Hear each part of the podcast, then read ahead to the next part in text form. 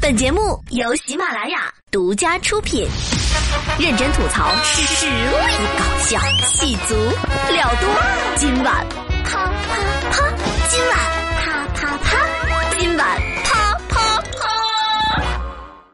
哎，我说儿子，你长大以后梦想是啥呀？嗯，我的梦想嘛，我想要钞票和女人。瞅你那点出息啊，说什么呢？嗯，那那应该是是事业和和爱情吗？嗯，这还差不多，孺子可教也。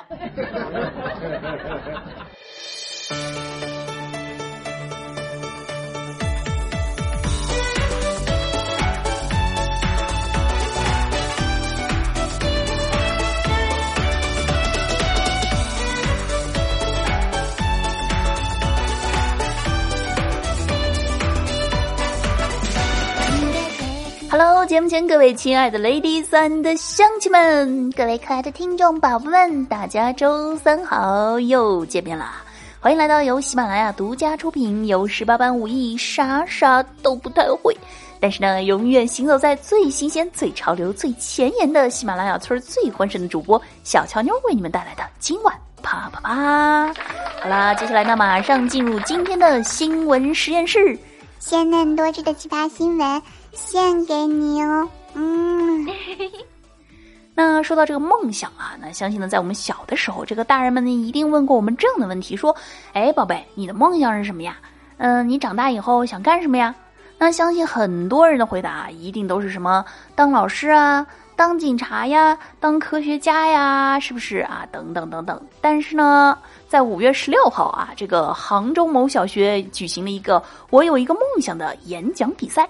在这个演讲比赛上呢，就有一位小学生给出了截然不同的说法，说：“我的梦想是发财。”尊敬的老师、同学、家长，大家好。今天我要演讲的主题是关于梦想。梦想，顾名思义，做梦都想。人各有志，人人都有梦想，我也是。我的梦想就是发财，就是发财，就是发财。完了，我不像前几个人说的那么的伟大，要真的变有钱了，跑去给什么捐款啊，帮助别人什么的，努力了一辈子，好不容易发了笔财，为别人发的，不太实际的。完了，等一下，来热个味儿。要真发了财，能帮到人的还是得尽量帮。我还有一，但是我为了发财，还有别的更重要的理由，就是从不久之前开始，总感觉压力特特别大，越来越累，每天感觉做的事情都是一样的，完了，干什么事情感觉都和昨天、前天、大前天没什么两样。后来仔细想想，真是细思极恐。真的进入社会了，要上班，每天做的事情就更一样了。早出晚归，不一定得到多少回报，就像是生活在一座囚笼里面，每天做着同样的事情。生活一点意义都没有，机械般的生活中的死循环必须给他们摆脱掉。有了钱自然就不一样，生活中有空闲时间了，自己有闲钱了，自然就可以干些自己想干的事情。人生就那么几十年，循环着度过和自由的度过，绝对是两种感觉。所以我认为，发财了，不管如何，总比没钱好。谢谢大家。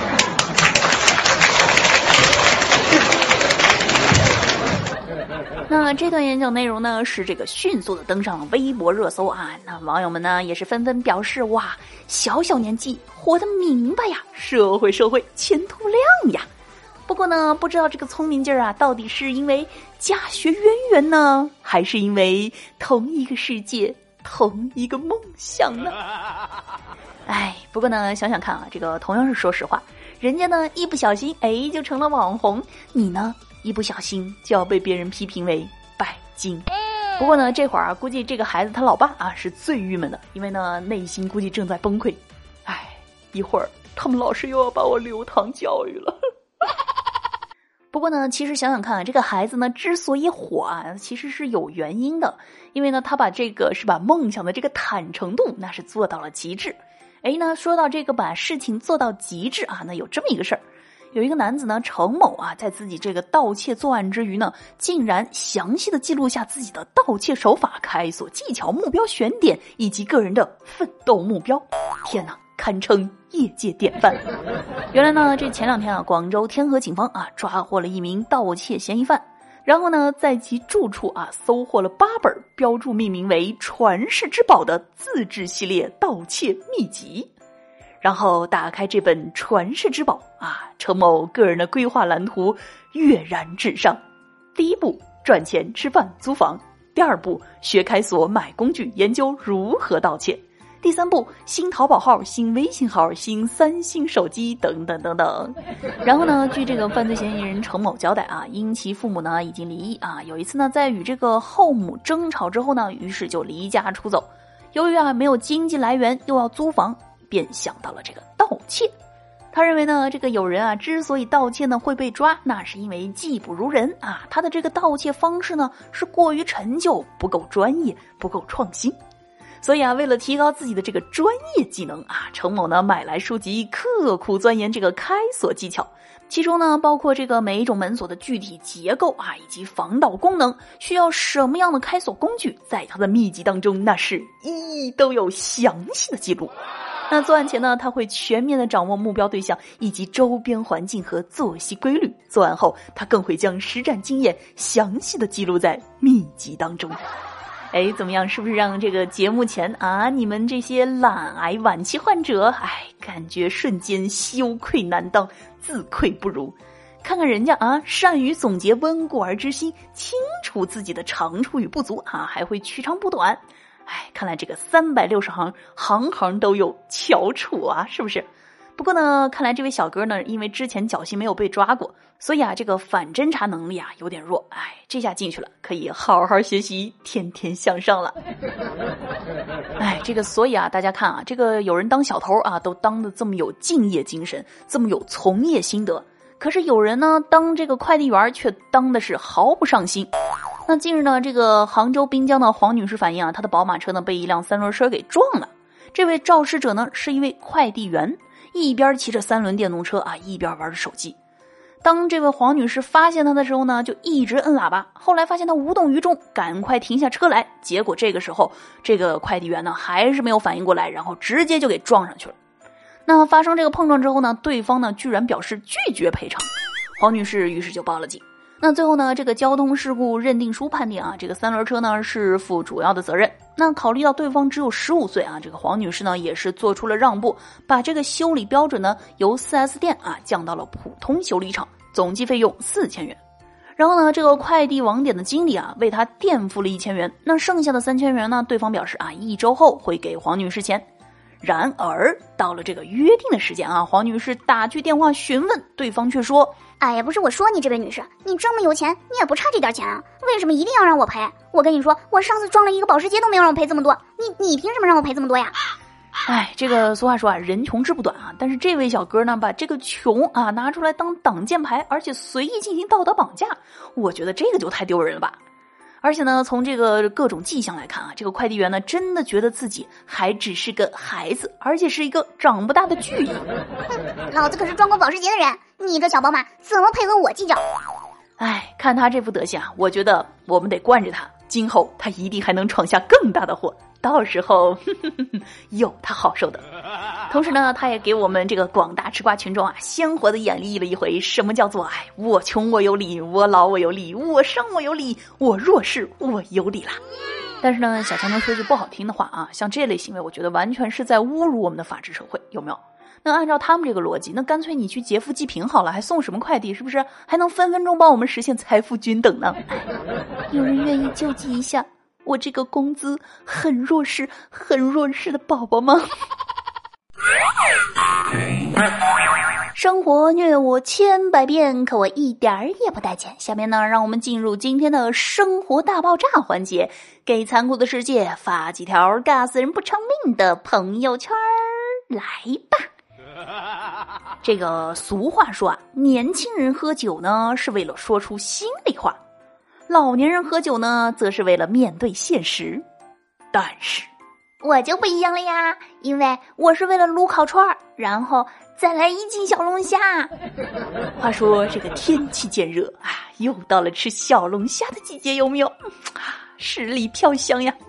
每当这个夜幕降临啊，从这个大排档到私家酒馆，从老街老巷到城市的 CBD，男人们甩开棒子，女人们挽起头发，闲言八卦，酒杯碰撞间，一只只小龙虾，嗯。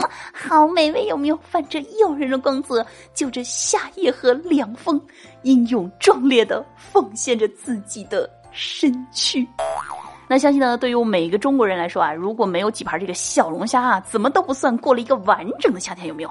所以呢，在每一个城市啊，这个小龙虾深夜那都是集体出没啊。那每个人的朋友圈呢，这个小龙虾更是高调出镜，成为当季最受瞩目的流量 IP，有没有？So，问题来了。照这样吃下去，我们会不会把小龙虾吃到灭绝呀？那小龙虾呢，原名为克氏原螯虾啊，老家呢是在米国，所以又称为米国螯虾。那克氏原螯虾呢，适应能力是极强的，不挑食，看见啥就吃啥。虽然呢，他没有这个悟空拔根毫毛就裂变的本领，但是非常的擅长生儿育女，繁衍子嗣。传说呢，只要把这个少许的小龙虾啊丢进一条臭水沟，它们很快就会遍布江河，占领地球。然而，即使呢小龙虾有如此强的生存能力，它们仍然赶不上广大吃货的进度和节奏。那二零一六年呢，中国人一共吃掉了八十八万吨小龙虾，每年夏季呢更是这个供货量频频告急，价格水涨船高呀。所以呢，从目前的这个养殖生产情况来看，我们的策略是养多少就吃多少。那俗话说呢，这个早餐不益身体，宵夜不益灵魂。于是夜幕降临，三两好友相聚，以吃谈趣，以吃会友。那在所有的这个食物里呢，小龙虾凭借其天赐的颜值、独有的魅力，注定脱颖而出，成为网红爆款。所以呢，面对一盘鲜红的小龙虾的时候，无论是糙汉子还是精致的小姐姐，哎，都是没有办法不暴露他们的兽性的。哇哦！那小龙虾呢，最大的优势就是繁殖能力强。但是即便如此啊，作为这个世界上最大的小龙虾生产国，我们依然是供不应求。因此呢，从这个形势上来分析啊，我们的小龙虾呢，虽然不会灭绝。但是照这个趋势继续吃下去，可能正在接近灭绝。别忘了，我们可是有前科的，什么穿山甲呀，什么长江白鲟啊，那可都是被吃没的。况且呢，话说回来了，我们对于小龙虾的喜爱，起码呢是甩了那个穿山甲还有白鲟，哇，八百八十八八八八条水沟。而小龙虾呢，现在之所以还能顽强的、坚毅的出现在我们的餐桌上，也正是因为它的好生养。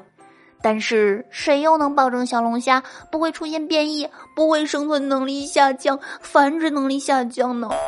总之呢，无论如何，对于小龙虾来说呢，今年都是最艰难的一年。毕竟世界杯马上就要开始了，你懂得。哎，不说了。我要去吃小龙虾了。好了，那以上呢就是本期节目的全部内容呢。喜欢小乔妞的宝宝们呢，可以在喜马拉雅搜索小乔妞的另一档娱乐节目《一本正经》，更多搞笑段子等着你们。或者呢，可以关注我的微信公众号“印第安小乔妞”来收听节目。那如果呢想要和我聊天互动，想要活捉的呢，可以加入咱们家的 QQ 二群五四幺九九七零幺二五四幺九九七零幺二。或者呢，来关注我的个人新浪微博，印第安小乔妞，来和我进行更加深入的互动。好了，节目的最后呢，一首夏天的风送给大家，让我们吹着夏天暖暖的风，吃着美味的小龙虾。让我们下期再见啦，拜拜。